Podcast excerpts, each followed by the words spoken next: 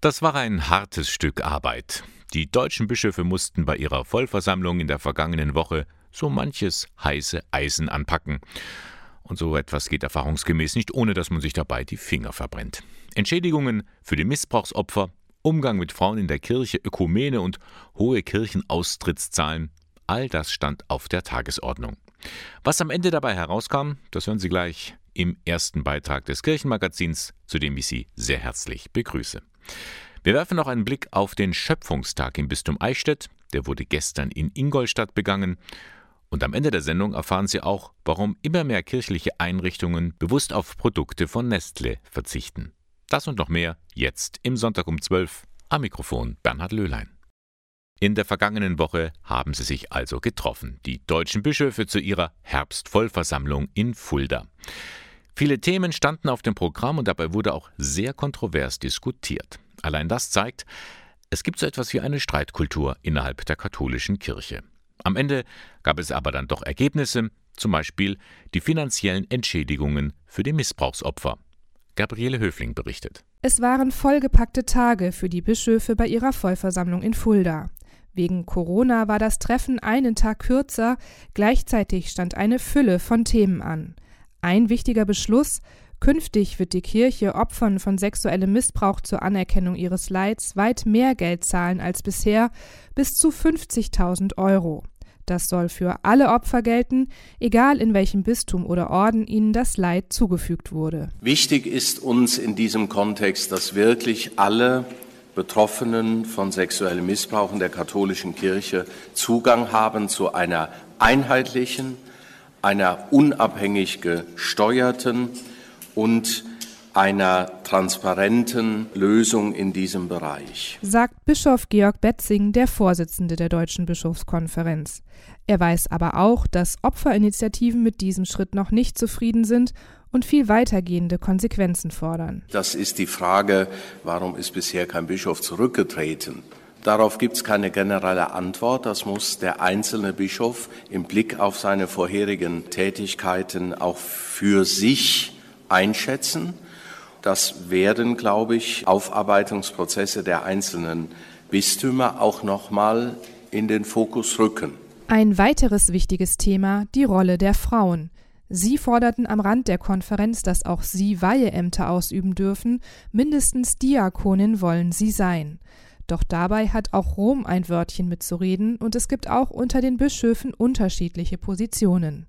Laut Georg Betzing wollen sie sich diesem und anderen Konflikten aber stellen, etwa beim synodalen Weg, dem Reformprojekt der deutschen katholischen Kirche. Es braucht den freimütigen Austausch, es braucht auch die Offenlegung von Sorgen und Bedenken, es braucht die Aussprache über unterschiedliche äh, äh, Perspektiven, die uns vor die Aufgabe stellen, diese für den weiteren Verlauf des synodalen Weges konstruktiv miteinander anzugehen. Denn auch die Bischöfe wissen, das Verlangen der Gläubigen nach Veränderungen ist stark. Dazu Georg Betzing. Und die andere Seite ist die Wahrnehmung, dass bestimmte Fragen seit Jahrzehnten ungeklärt daliegen. Und unser Versuch ist jetzt, diese Fragen miteinander Klärungen und Lösungen zuzuführen, die möglich sind. Unmögliches ist auch von Bischöfen nicht zu erwarten. Sagt Bischof Georg Betzing, der Vorsitzende der Deutschen Bischofskonferenz. Mehr Geld für die Opfer von sexuellem Missbrauch. Was dazu die Präventionsbeauftragte im Bistum Eichstätt sagt und wie hier im Bistum dafür gesorgt wird, dass sexuelle Gewalt nicht mehr vorkommt, darüber werde ich gleich mit ihr sprechen. Die deutschen Bischöfe haben neue Regelungen für die Anerkennungszahlungen an Missbrauchsopfer beschlossen. Konkret heißt das höhere Zahlungen von in der Regel bis zu 50.000 Euro gilt für alle Diözesen, auch für das Bistum Eichstätt. Was da in Fulda bei der Herbstvollversammlung beschlossen wurde, das hat auch Gabriele Siegert mit großem Interesse verfolgt. Sie ist die Präventionsbeauftragte im Bistum Eichstätt und leitet die diözesane Koordinationsstelle zur Prävention gegen sexualisierte Gewalt. Und sie begrüße ich jetzt ganz herzlich am Telefon. Grüß Gott, Frau Siegert. Grüß Gott. Frau Siegert, die Deutsche Bischofskonferenz hat Anerkennungszahlungen für Missbrauchsopfer beschlossen. Sind Sie mit dem Ergebnis zufrieden? Ja, ich finde es gut, dass die Bischöfe sich gemeinsam Gedanken darüber gemacht haben und auch zu dem Beschluss gekommen sind, dass es wirklich gleich ablaufen muss. Die Höhe der Anerkennungsleistung, da bin ich etwas ratlos, weil ich keine genaue Antwort kenne. Es ist eine Anerkennungsleistung. Selbstverständlich keine Entschädigung. Dem würde sie auch nicht gerecht werden. Trotzdem kommt aus den Reihen der Opferverbände auch Kritik an dieser Entscheidung, etwa die Zahlungen seien zu niedrig. Können Sie das nachvollziehen? Ja, natürlich ähm, kann ich nachvollziehen, dass höhere Leistungen für die einzelnen Personen angenehmer gewesen wären. Aber für mich stellt sich die Frage, kann man das überhaupt entschädigen? Ich halte den Rahmen der Anerkennungsleistung als Anerkennungsleistung jetzt für ja, eine gute Mittelfeldlösung. Außerdem kommt ja dazu, dass konkrete Kosten wie Therapiekosten oder konkrete Unterstützungskosten für die einzelnen Personen, die werden ja gesondert davon übernommen. Mhm. Hinzu kommt ja, dass es kaum Vergleichsmöglichkeiten gibt, denn die Kirche ist ja die erste Institution, die einen solchen geregelten Weg einschlägt. Genau, das kommt dazu, dass wir jetzt etwas versuchen, wir, die Kirche, was ähm, absolutes Neuland ist. Glauben Sie, dass das Nachahmer finden wird? Ich hoffe. Kommen wir nun dazu, was im Bistum Eichstätt geschieht, um zu verhindern, dass es überhaupt zu solchen Fällen kommen kann. Soeben ist eine Fortbildungsreihe Prävention sexualisierter Gewalt gestartet, unter ihrer Federführung, für alle pastoralen Mitarbeiterinnen und Mitarbeiter, also auch für alle Priester. Frau Siegert, welche Themen greifen Sie darauf? Also die Themen sind erstens die Bedingungen für eine lebenswerte und positive Atmosphäre. Wir sind mit Menschen. Und das Erste ist, dass die Menschen sich im Raum der Kirche wohlfühlen. Heilsauftrag bedeutet ja, schaut mal, hier geht es uns gut miteinander. Dazu braucht es ein paar Bedingungen. Deswegen ist das zweite Thema die gewaltfreie Kommunikation in Sprache und Wortwahl. Dann ein Thema, das alle sicherlich herausfordert, die Frage von Lob und Kritik, von Umgang mit Beschwerden der ganz tief hineinreicht in Veränderungen, die vielleicht bisher noch nicht so gang und gäbe waren. Dann der Umgang mit dem medialen Fortschritt und vielleicht auch den Nachteilen und die Frage nach den pastoralen Orten außerhalb der Pfarrzentren. Mhm. Und wie sind die Rückmeldungen? Werden die Anregungen auch angenommen? Bei den pastoralen Mitarbeitern und Mitarbeiterinnen kommt das gut an. Das ist ja auch eine Art Reflexions- und Diskussionsgrundlage. Aber die, die kleinen Anregungen, Überlegungen dazu, wie kann ich mich persönlich verändern, ähm, damit es anderen gut oder besser tut, werden gerne angenommen. Wie geht es denn jetzt weiter im Bistum Eichstätt? Fortbildungen sind ja nur ein Schritt oder ein Teil im Bereich der Präventionsarbeit. Schutzkonzepte sind an vielen Orten implementiert. An manchen Orten darf noch nachgeschraubt werden oder es tauchen neue Dinge auf, sodass unsere Präventionskampagne einfach immer weiter wächst. Eines meiner Sätze ist auch immer, dass wenn die Bischöfe sagen, dass wir einen positiven Umgang mit den Betroffenen brauchen, dann geht es ja nicht nur darum, dass wir mit denen umgehen, die uns sagen, von was sie betroffen sind, sondern wir müssen ja immer davon ausgehen, dass Menschen unter uns sind, in einem Gremium, in, einem, in einer Veranstaltung oder auch im Gottesdienst, die von etwas betroffen oder gar traumatisiert sind. Das muss nicht unbedingt sexualisierte Gewalt sein. Aber wir müssen darauf achten oder besser lernen, dass wir so sprechen und auch mit den kirchlichen Anforderungen so umgehen, dass diese Menschen sich nicht automatisch ausgegrenzt fühlen. Also achtsam umgehen mit dem, was man sagt. Genau, ohne dass wir genau wissen, wer jetzt unter uns betroffen ist und von was. Das bezieht sich also auf alle Themen, über die wir sprechen oder diskutieren. Gut, vielen Dank, Frau Siegert, für diesen Einblick, was noch in vielen Bereichen der Kirche ansteht. Dankeschön. Sehr gerne. Danke. Gabriele Siegert war das, die Präventionsbeauftragte im Bistum Eichstätt, zu den Schritten in der Diözese, wie man sexualisierte Gewalt verhindern kann.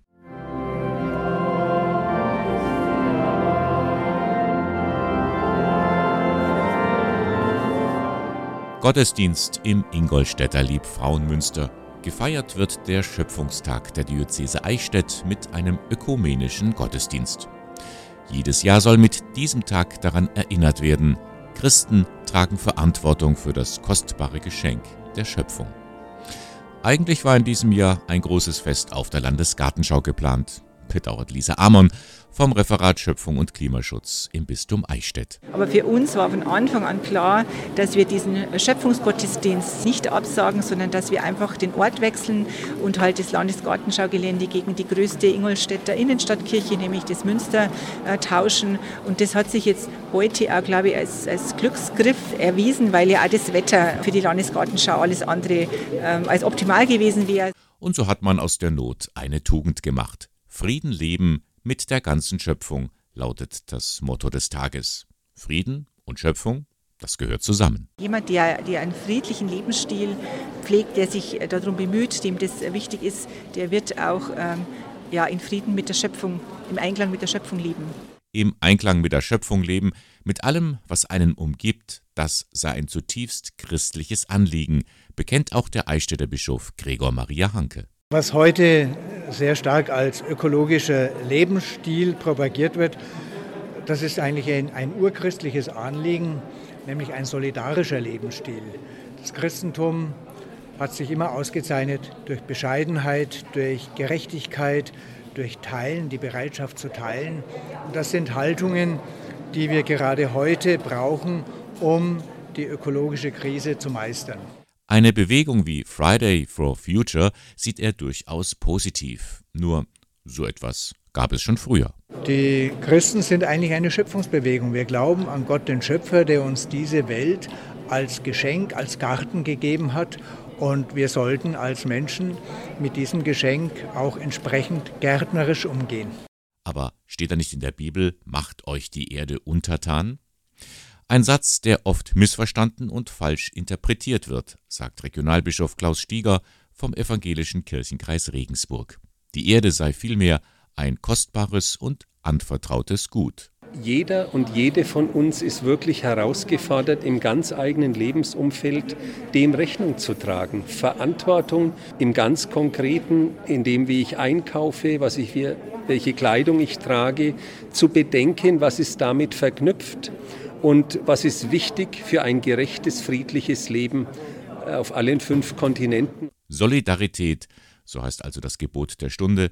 Gerade in der Corona-Krise merken wir, wie wir aufeinander angewiesen sind. Das erinnert uns eigentlich an ein Grunddatum für unser Leben, dass wir wirklich zerbrechliche, fragile Wesen sind und dass wir als solche in Gottes Hand gehalten sind und diese Zerbrechlichkeit nicht nur was Bedrohliches ist, sondern dass wir damit auch umgehen können, dass unser Glaube auch in dieser Ungewissheit seine tragende Kraft und Bedeutsamkeit für unser Leben entfaltet. Ganz anschaulich wird das in der Friedensaktion nach dem Gottesdienst. Jugendliche vom Bund der Deutschen Katholischen Jugend BDKJ laden dazu ein, Kraniche aus Papier zu basteln. Kraniche sind ein Symbol des Friedens, erklärt Raphael Milde vom BDKJ Ingolstadt. Es kommt ursprünglich aus dem Japanischen. Da gilt es als Hoffnungsträger für das Leben und besonders durch ein Mädchen nach dem Zweiten Weltkrieg ist es extrem populär geworden. Es wurden viele Kraniche in der Welt als Friedenssymbol danach auch dafür verwendet. Hier werden jetzt zahlreiche Kraniche gebastelt. Ja. Ist gar nicht so einfach, oder? Nein, allerdings nicht. Man braucht einiges an Übung, aber dann geht das schon. Was passiert dann mit den vielen, vielen Kranichen, die hier und an anderen Orten noch gemacht werden? Also diese Kraniche, die wir hier basteln, die werden als Mahnmal in der Nähe des Rathauses gestellt, um für die Passanten und die Leute, die daran vorbeigehen, zu zeigen, wie wichtig das Thema auch heutzutage ist. Und so wird das Anliegen des Tages in Frieden leben mit der ganzen Schöpfung bald weithin in der Stadt sichtbar werden.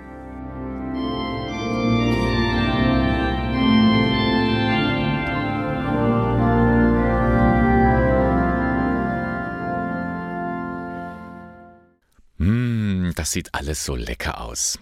Suppe von Maggi, Eis von Schöller oder die vielen bunten Smarties. Ob man das nun mag oder nicht, ist nicht einfach nur eine Frage des Geschmacks. Denn hinter all diesen und noch vielen weiteren Produkten steht der Konzern Nestle. Und der ist für manche ein rotes Tuch. Zum Beispiel für den Bund der deutschen katholischen Jugend BDKJ.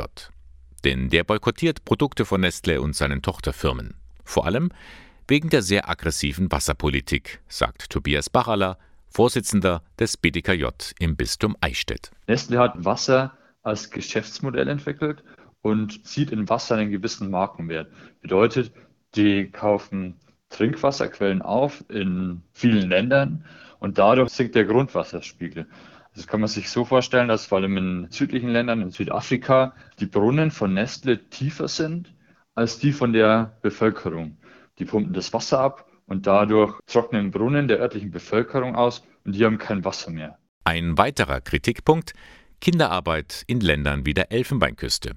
Da arbeiten Schutzbefohlene auf Kakaoplantagen und Nestle schaffe es nicht, diese Kinderarbeit zu unterbinden. Dann gibt es auch Vorwürfe, dass Arbeitnehmerrechte nicht berücksichtigt werden, beziehungsweise Arbeiter von Nestle nicht besonders fair behandelt werden. Und auch wenn die Produktionswerke keine roten Zahlen schreiben, werden die Produktionen in Billiglohnländer verlagert und die Produktionsstandorte in Deutschland werden geschlossen und die äh, Menschen werden einfach vor die Tür gesetzt.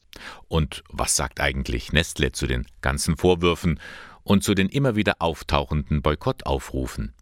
Auf der Homepage heißt es, Dazu besteht aus unserer Sicht kein Grund. Ja, wir haben in der Vergangenheit Fehler gemacht, aber diese haben wir systematisch korrigiert und das direkte Gespräch mit Kritikern gesucht. Dass wir unserer gesellschaftlichen Verantwortung gerecht werden, bestätigen uns auch unabhängige Organisationen. Das kann man natürlich so sagen, meint Tobias Bacherler, aber offensichtlich stimme diese Aussage nicht. Ein Bekannter von mir war vor kurzem in Südafrika im Urlaub und dann ist ihm jetzt aufgefallen, ja, überall gibt es diese Pure Life Water Flaschen. Und ich kann mir nicht vorstellen, dass in einem Land, in dem sowieso Wasserknappheit herrscht, die Leute lieber Flaschenwasser kaufen, als dass sie das eigene Grundwasser kostenlos verwenden würden.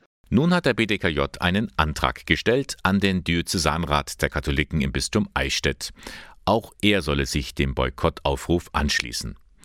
Bei der letzten Vollversammlung vor einer Woche wurde dieser Antrag mit großer Mehrheit verabschiedet. Geschäftsführer Richard Ulrich. Wir werden uns auch äh, dafür einsetzen, dass äh, dieser Beschluss äh, öffentlichkeitswirksam ist. Das heißt für uns zunächst mal in diözesanen Einrichtungen, sprich Tagungshäusern, darauf dringen, dass Nestle-Produkte nicht mehr verwendet werden und natürlich darüber hinaus auch in allen unseren Mitgliedseinrichtungen und letztlich in den Pfarreien vor Ort. Mit anderen Worten, der Boykottaufruf könnte weitreichende Folgen haben. Letztendlich geht es dabei aber nicht nur um einen Weltkonzern und dessen Geschäftspolitik, dahinter steckt die Anfrage an das eigene Konsumverhalten. Im bischöflichen Ordinariat Eichstätt hat man darauf schon eine Antwort gefunden. Wir haben schon seit Jahren eine Richtlinie, die fair gehandelte Produkte, gerade in den Bereichen äh, Kaffee, Südfrüchte, Schokolade etc. sicherstellt. Und äh, im Bereich Getränke verwenden wir regionale Produkte. Und auch Tobias Bachaler vom BDKJ meint, es geht um das Verhalten eines jeden Einzelnen. Jeder sollte schonend mit unseren Ressourcen umgehen. Wir haben alle zu Hause einen Wasserhahn und das Leitungswasser von da ist mindestens genauso gut wie das aus der Flasche. Das ist eine Kleinigkeit, die wir alle dazu beitragen können, um den kritischen Konsum besser zu leben. Herbstlich ist es geworden und das ist dann auch wieder der richtige Zeitpunkt für die Caritas Herbstsammlung. Die beginnt nämlich morgen und in diesem Jahr steht sie unter dem Motto Liebe heilt. Das war ja auch schon das Motto des 100-jährigen Jubiläums vor zwei Jahren. Ohne Liebe ist alles nichts. Und Liebe halt ist einfach die Fortsetzung dieses Gedankens. Und die soll nun ganz konkret werden, sagt der Caritas-Präses für das Bistum Eichstätt, Alfred Rottler. Unsere besonderen äh, Dienste, möchte ich einmal sagen, das ist immer der Beratungsdienst für Menschen, die in Not sind, in materieller, aber auch in seelischer und äh, sonstiger Not. Da fließt immer ein Teil der Sammlung rein. Aber genauso diesmal ins Kinderdorf. Da wird eine neue Wohngruppe für autistische Kinder geschaffen. Auch da fließt ein Teil herein und auch in unsere psychosozialen Dienste. Und so beginnt sie also am kommenden Montag, die Herbstsammlung der Caritas. Allerdings Corona-bedingt werden in den meisten Fällen keine Sammlerinnen und Sammler vor die Haustüren gehen. Stattdessen werden in den Pfarreien Spendenbriefe in die Briefkästen eingeworfen oder mit dem Pfarrbrief verteilt. Höhepunkt und Abschluss ist dann Erntedanktag, der 4. Oktober.